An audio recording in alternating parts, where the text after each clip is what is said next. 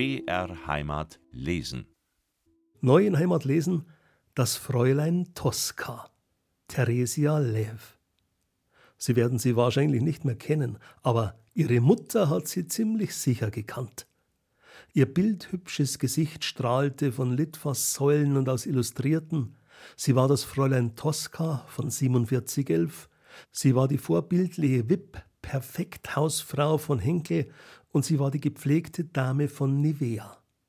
Jeder kannte sie in den 50er und 60er Jahren, aber vermutlich niemand hat geahnt, wie schicksalhaft ihr Leben verlief, ehe sie ihr ersehntes Glück fand. Theresia Leff, geboren am 5. April 1934 im oberschwäbischen Immelstetten, wuchs auf einem Bauernhof in ärmlichsten Verhältnissen auf.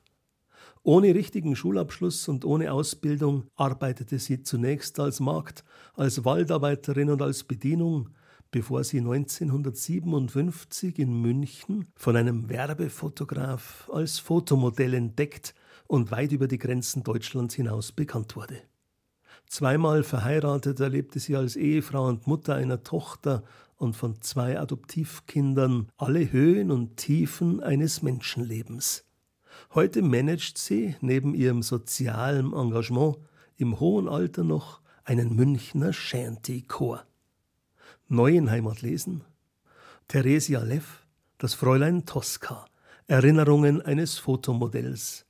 Christian Jungwirth liest und ich wünsche Ihnen eine angenehme Radiounterhaltung. Segenswunsch. Nicht, dass keine Wolke des Leides über dich komme. Nicht, dass dein künftiges Leben ein langer Weg von Rosen sei. Nicht, dass du niemals eine Reueträne vergießen mögest. Nicht, dass du niemals Schmerzen fühlen sollst. Nein, das alles wünsch ich dir nicht.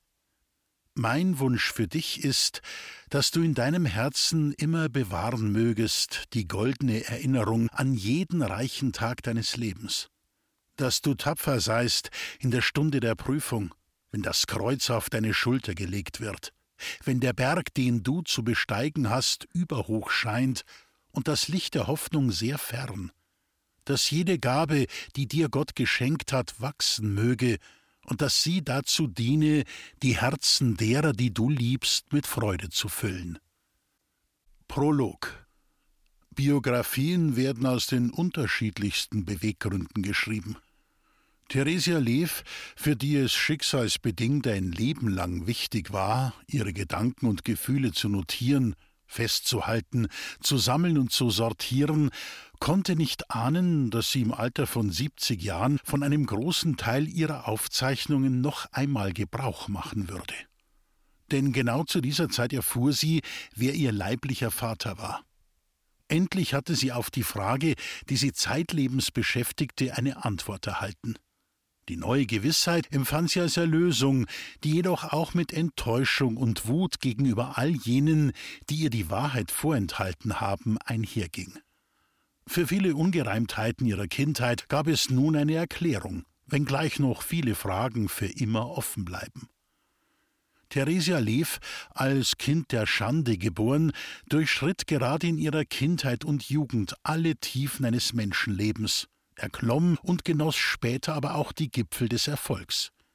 Sie lebt heute im Einklang mit Gott und sich selbst, dankbar den vielen Menschen, die sie begleitet und die ihr geholfen haben, dankbar auch für ihre zahlreichen Begabungen und Berufungen, die ihr noch heute Kraft, Stärke und Befriedigung schenken. Rückblickend kann sie heute wahrhaftig stolz darauf sein, was sie aus ihrem Leben gemacht hat. Ein Kind der Schande. Ich kam am 5. April 1934 auf die Welt, als uneheliches Kind einer Bauernmagd und somit als ein Kind der Schande. Wirtschaftlich und politisch befand man sich in Zeiten des Umbruchs, und harte körperliche Arbeit gehörte gerade auf dem Land für einen jeden zum Alltag. Auch Kinderarbeit. Babette, die brave Dorfhebamme, wurde herbeigerufen, um meiner Mutter, die damals gerade mal 21 Jahre alt war, in einer kleinen Kammer auf dem Bauernhof meiner Großeltern in Immelstetten in ihrer schweren Stunde beizustehen. Ein Bankert war wirklich kein freudiges Ereignis. Die Schwangerschaft und die Schmerzen der Entbindung waren für Franziska Seitz, meine Mutter, nicht das Schlimmste. Viel schwerer wog die Schande, die sie mit mir über die Familie brachte. In dem kleinen Ort im Allgäu, wo jeder jeden kannte, konnte im Grunde nichts verborgen werden oder gar bleiben. Um den düsteren Schatten, der sich durch ein uneheliches Kind über die ganze Familie Seitz zu legen drohte, zu bannen, musste sich Paul Seitz, mein Großvater, schon eine besondere Lösung einfallen lassen. Schließlich war er mit seinen 46 Jahren ein hoch angesehener, beliebter Mann und vor allem wegen seiner sehr korrekten Gesinnung und Haltung geschätzt im Dorf. Und so sollte es auch bleiben. Meine Mutter war im Alter von 20 Jahren von dem Großbauern geschwängert worden, bei dem sie als Magd im Dienste stand. Dieser Umstand musste verdeckt und vertuscht werden, zumal der Erzeuger des Kindes bereits verheiratet war und keinesfalls zur Rechenschaft gezogen werden durfte. Da meine Mutter sich im besten heiratsfähigen Alter befand, beschloss der Großvater schnellstens einen Mann für sie zu finden, der bereit wäre, sie zu ehelichen. Ein Pferdeknecht von einem nahegelegenen Gutshof wurde kurzum als Bräutigam ausgewählt, damit das zu erwartende Baby, nämlich ich, ihm so untergeschoben werden konnte. Aber das ging nicht ganz so schnell, wie Großvater es erhofft hatte. Meine Mutter meine Mutter, geboren am 27. Juni 1913 in Immelstetten bei Mindelheim, einem Ort, der heute unter der Verwaltung der Gemeinde Marktwald steht, war das drittälteste von sieben Kindern. Sie hatte nach ihrer ältesten Schwester Annie, die ebenso unehelich geboren war wie ich, und dem Bruder Eugen das Licht der Welt erblickt. Es folgten weitere Geschwister, der Paul, die Resi, die Adelheid und der Hermann. Nach dem Abschluss der Volksschule musste sich meine Mutter bereits im Alter von 14 Jahren als Magd verdingen, was zu damaliger Zeit für junge Mädchen durchaus üblich war, wenn man sie zu Hause auf dem eigenen Bauernhof nicht dringend selbst zur Arbeit brauchte. So hatte man eine Person weniger durchzufüttern. Ihr Vater Paul Seitz fand für sie eine passende Anstellung in Ellenried, einige Stunden zu Fuß vom elterlichen Hof entfernt, beim Großbauern Michael Meitinger. Er war der Sohn eines Gutshofbesitzers aus Ried-Ustersbach bei Ziemetshausen und hatte in die Einödhöfe zu Reichertshofen, Gemeinde Könghausen, eingeheiratet. Ob diese Ehe zwischen seiner Veronika, einer geborenen Holzmann, und Michael Meitinger glücklich war, lässt sich nicht nachvollziehen. Auf alle Fälle wunderte man sich im Dorf darüber, dass sie nur mit zwei Kindern gesegnet war. Im Jahr 1920 kam die Tochter Maria Magdalena zur Welt und zwei Jahre später der Sohn Martin. Wie damals auf dem Land üblich, wurde nur einmal im Jahr der Lohn für die harte Arbeit ausbezahlt. Deshalb machte sich Paul Seitz, mein Großvater, stets im Februar zu Lichtmess auf den Weg zum Weiler der Meitingers, um den gesamten Jahresverdienst seiner Tochter Franziska, meiner Mutter, abzuholen. Nur ein einziges Mal wagte Franziska, sich ein wenig von ihrem Verdienst zu nehmen, um sich den lang gehegten Wunsch nach Ringelstrümpfen, die zu dieser Zeit gerade modern waren, zu erfüllen. Die Strafe folgte auf den Fuß. Als Franziska eine Woche später zu Besuch nach Hause kam, verprügelte sie ihr Vater für das Vergehen mit kräftigen Stockschlägen. Sparsamkeit und Geiz kannten im Elternhaus meiner Mutter keine Grenzen. Schließlich plante man den Kauf von zusätzlichen Grundstücken zur Erweiterung des landwirtschaftlichen Betriebs. Für einen weiteren Acker wurde jede Reichsmark, ja jeder Pfennig zurückgelegt. Franziska, meine Mutter, war jung, hübsch, lebensfroh und zufrieden, als Magd fern von ihrem Elternhaus leben und arbeiten zu dürfen. Da die Mahlzeiten auf dem Meitinger Hof stets gemeinsam eingenommen wurden und so Knechte und Mägde zusammen mit den Familienmitgliedern an einem Tisch saßen, blieb es nicht aus, dass dem Großbauern Michael Meitinger durchaus auffiel, zu welcher Schönheit sich die junge Magd entwickelt hatte. Es dauerte nicht lange, bis der Bauer sich von Franziska angezogen fühlte und sich die beiden dann irgendwann bei der Hof- oder Feldarbeit näher kamen. Wo und wann es im Sommer 1933 schließlich geschah und ob sich Franziska freiwillig oder unwillig dem Dienstherrn hingab, bleibt für immer ein Geheimnis. Als meine Mutter bemerkte, dass sie schwanger war, wusste sie weder ein noch aus. So verzweifelt war sie. Sie konnte mit niemandem darüber sprechen, sich niemandem anvertrauen. Was sollte aus ihrem ledigen Kind werden? Zunächst hatte sie noch die vage Hoffnung, das Baby könnte vielleicht bei oder unmittelbar nach der Geburt sterben. Aber dann lag ein gesundes, kräftiges Mädchen in der Wiege. Bereits zwei Wochen nach meiner Geburt musste meine Mutter ihr Neugeborenes auf dem elterlichen Hof zurücklassen, wurde wieder auf den Großgutshof der Meitingers nach Ellenried geschickt, um bei meinem Erzeuger ihren Dienst fortzusetzen, so als sei nichts geschehen. Mein Urgroßvater Nela in den ersten Jahren meines Lebens kümmerte sich hauptsächlich mein Urgroßvater Rochus Lutzenberger, von allen nur der Nähler genannt, um mich, das unerwünschte und überflüssige Erdenkind. Urgroßvater Nähler war zu dieser Zeit bereits 75 Jahre alt. Schon vorher hatte er sich immer wieder kleiner, verwaister Kinder angenommen. Er war ein liebenswerter und gutherziger Mann. Ich selbst kann mich an ihn allerdings erst so etwa ab meinem vierten Lebensjahr erinnern. Seinen mittelständischen Bauernhof hatte er im fortgeschrittenen Alter seiner einzigen Tochter Adelheid Seitz, meiner Großmutter, übergeben, die ihm dafür frei Unterkunft, Verpflegung und ein spärliches Taschengeld gewährte. Meine Großmutter Adelheid war eine kühle, kleinliche, ja eher geizige Frau. Allerdings wurde sie auch wegen ihrer Schönheit von ihrem Mann, meinem Großvater Paul, zutiefst verehrt und bewundert.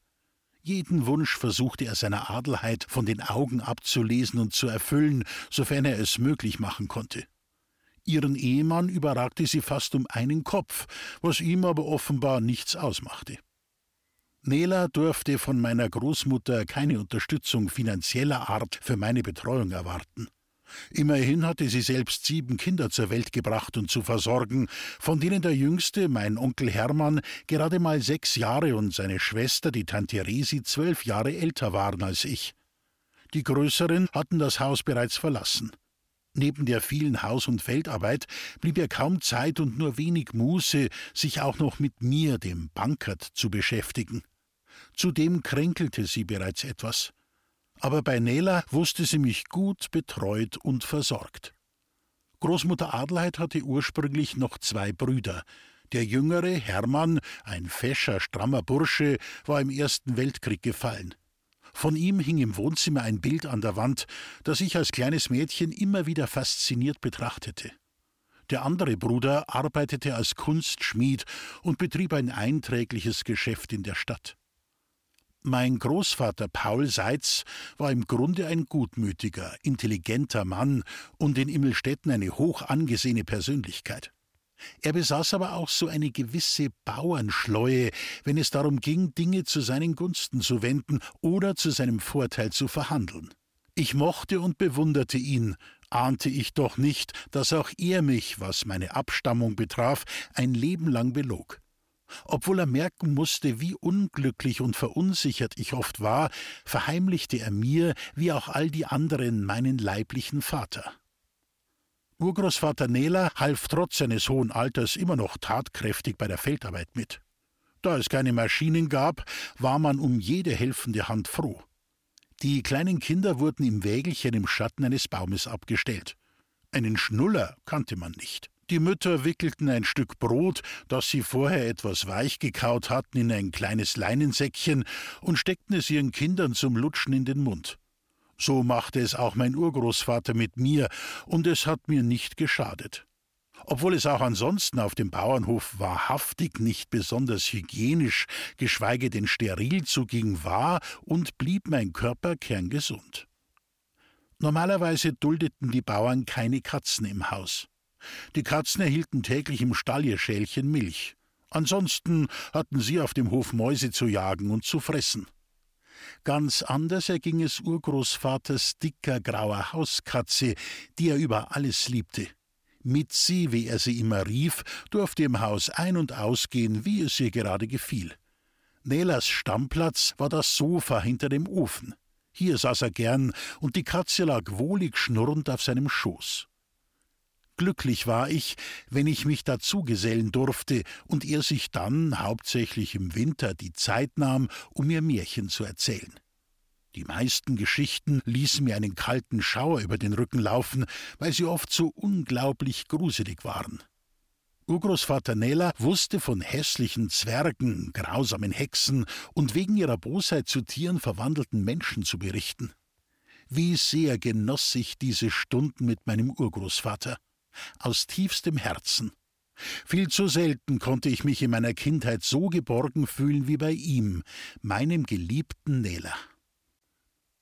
Kinderjahre im Dorf. Jeden Sonntag trafen sich die Männer unseres Ortes nach dem Gottesdienst zum Frühschoppen in einer der beiden Dorfwirtschaften. Auch mein Urgroßvater Nela folgte gerne diesem Brauch, sehr zum Leidwesen seiner Tochter, der Oma Adelheid. In der Kirche nahmen die Männer die Bänke auf der rechten Seite ein, die Frauen saßen oder knieten auf der linken Seite. Die Frauen durften Kopftuch und Hut aufbehalten, die Männer mussten den Hut in der Kirche abnehmen. Nach der Messfeier gingen die Frauen nach einem kurzen Plausch vor dem Kirchenportal flugs nach Hause, um das sonntägliche Mittagessen vorzubereiten. Urgroßvater Nela kam an einem Sonntag wieder einmal viel zu spät vom Frühschoppen heim, und schon hing der Haussegen schief. Von Großmutter Adelheid, seiner eigenen Tochter, wurde er mit bitterbösen Worten empfangen. Sie beschimpfte ihn, er würde zu viel Geld sinnlos und verschwenderisch in der Wirtschaft verprassen. Dass er zudem noch zwei Rosswürstel gekauft hatte, die er in der Innentasche seiner Jacke versteckt hielt, ahnte sie zum Glück nicht. Das hätte erst recht Ärger gegeben. In einem günstigen Moment, da er sich von seiner Tochter unbeobachtet fühlte, zog der Urgroßvater die Würstel aus der Tasche und steckte sie dem kleinen Hermann und mir verschmitzt lächelnd zu. Indem er seinen Zeigefinger an die Lippen legte, wollte er uns deutlich machen, dass wir darüber schweigen sollten. Er wusste nur zu gut, wie leidenschaftlich gern wir Kinder solche Rosswürstel aßen. Wenn das Gras gemäht oder das Getreide geerntet wurde, mussten Sensen und Sicheln immer wieder nachgeschliffen und gedengelt werden. Hierzu benötigte man einen Dengelhammer und einen Dengelstock, eine Art Amboss. Dengelstock und Hammer waren unentbehrliche Hilfsgeräte, um die nötige Grundschärfe bei Sensen und Sicheln immer wieder herzustellen. Ein derartiger Dengelstock stand auch bei uns auf dem Hof. Urgroßvater Nela bearbeitete darauf geschickt das Sensenblatt mit dem feinen Dengelhammer. Gerne halfen Hermann und ich beim Schärfen der Messer und Klingen am Schleifstein, indem wir das Wasser nachfüllten, das den Wettstein benetzte, und eifrig den Schleifstein drehten, während Uropa Nela das Messer an den Stein hielt, dass die Funken nur so sprühten. Dafür gab es dann nicht nur ein ehrliches Lob, sondern ab und zu auch ein paar Pfennige als Belohnung vom Urgroßvater, die ich sorgsam sparte und in einem Holzschächtelchen aufbewahrte. Bis zum Alter von sechs Jahren lebte ich auf dem Bauernhof meines Großvaters Paul und der Oma Adelheid in Immelstetten unter der Obhut meines geliebten Urgroßvaters Nela. Dort schenkte man mir kaum Beachtung. Irgendwie hatte ich immer das Gefühl, überflüssig zu sein, nur im Weg umzugehen, wo immer ich saß und stand. Das stimmte mich traurig, sehr traurig. Ich gierte geradezu nach Liebe und Anerkennung, bekam sie aber nicht. Ich war eben der Bankert, den man vorerst zu nichts gebrauchen konnte und den man mit durchfüttern musste. Diese Lieblosigkeit verletzte meine kindliche Seele zutiefst. Sie weinte. Immer wieder passierte es, dass ich am Morgen auf dem nassen Laken erwachte. Beschämt nahm ich dann die Ermahnungen meiner Großeltern entgegen. Aber was sollte ich machen? Alle Schimpfen half nichts. Mein Laken und manchmal sogar auch das Oberbett waren immer wieder eingenässt. Als ich auch Jahre später in Walkertshofen hin und wieder einnässte, suchte meine Mutter verzweifelt mit mir einen Heilpraktiker auf, der das Problem des Bettnässens bei mir wundersam abstellen sollte. Aber auch der war machtlos und konnte mir nicht wirklich helfen.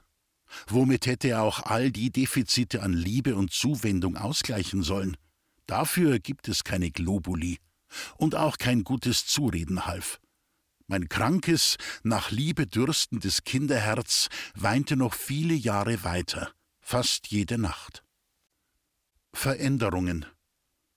Am 30. April 1936 brachte meine Mutter zum zweiten Mal ein uneheliches Kind, meine Schwester Juliane, zur Welt.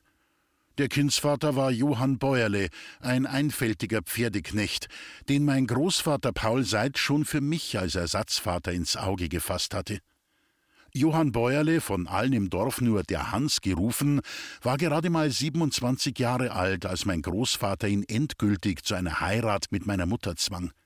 Dass das zweite Kind gar vom Hans selbst gezeugt war, war ihm mehr als recht, hatte er diesen tumpen Knecht doch schon für mich als Vater ausgesucht.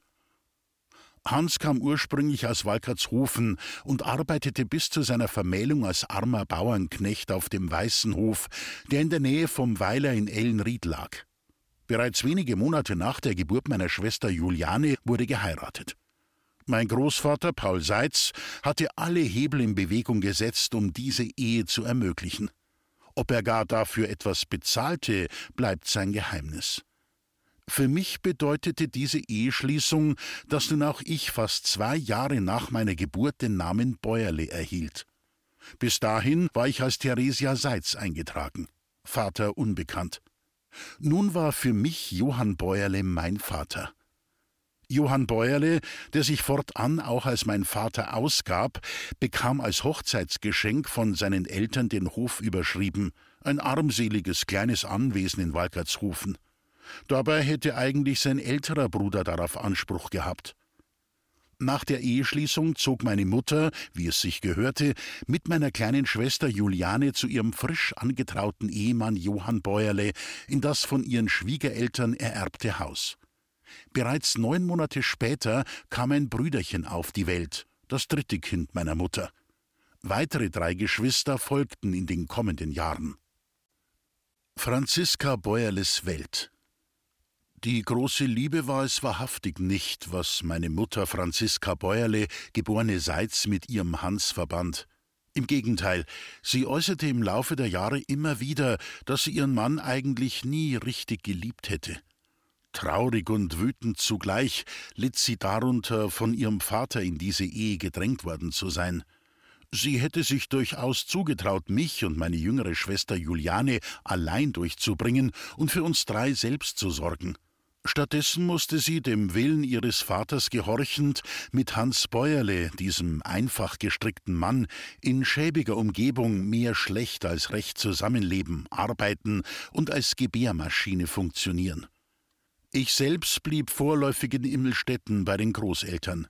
Hin und wieder brachte man mich zu einem Pflichtbesuch zu meiner neuen Familie nach Walkertshofen, obwohl mich auch dort wahrlich niemand vermisst hätte.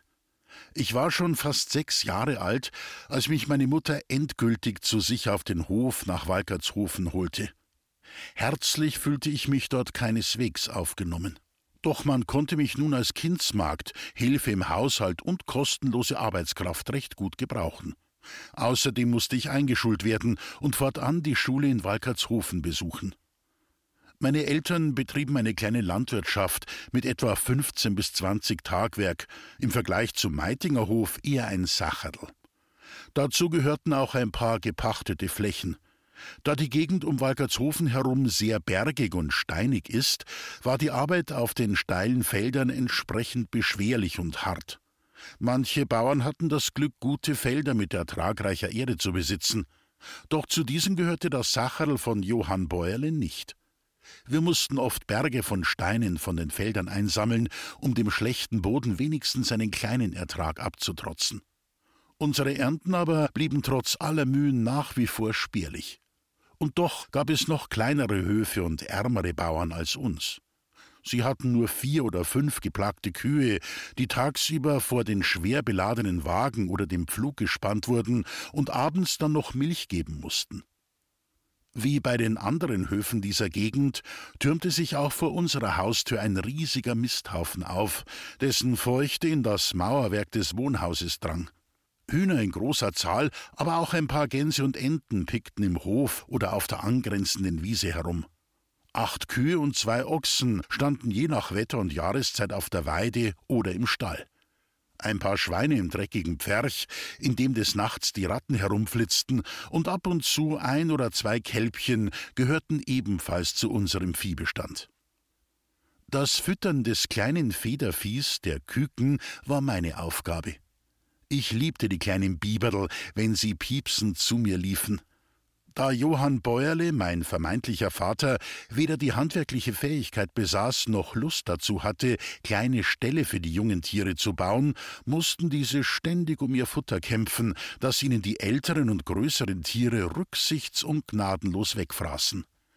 Bei schlechtem Wetter oder extremer Kälte nahmen wir die empfindlichen Jungtiere einfach mit ins Haus, wo sie dann im Ern, dem Gang, umherliefen aber wenigstens waren sie hier vor Schnee und Kälte geschützt. Einzig mein Urgroßvater Nella zeigte ein Herz für die kleinen Tiere und baute für die Küken und Gänschen Gitterställe, wenn er mal wieder von Immelstetten zu uns herüberkam. Im Frühjahr musste ich zusätzlich Futter für die Gänse besorgen. Mit einem großen Korb ging ich zum Brennnessel sammeln. Vorsorglich trug ich alte, zerschlissene Handschuhe, um mich vor den entsetzlich brennenden und juckenden roten Quaddeln zu schützen, die das Nesselgift bei Berührung verursachte. Bevor ich die Brennnesseln, die in Massen hinter unserem Haus wucherten, an die Gänse verfüttern konnte, waren sie noch klein zu häckseln. Die Tiere dankten es mir mit lautem Geschnatter.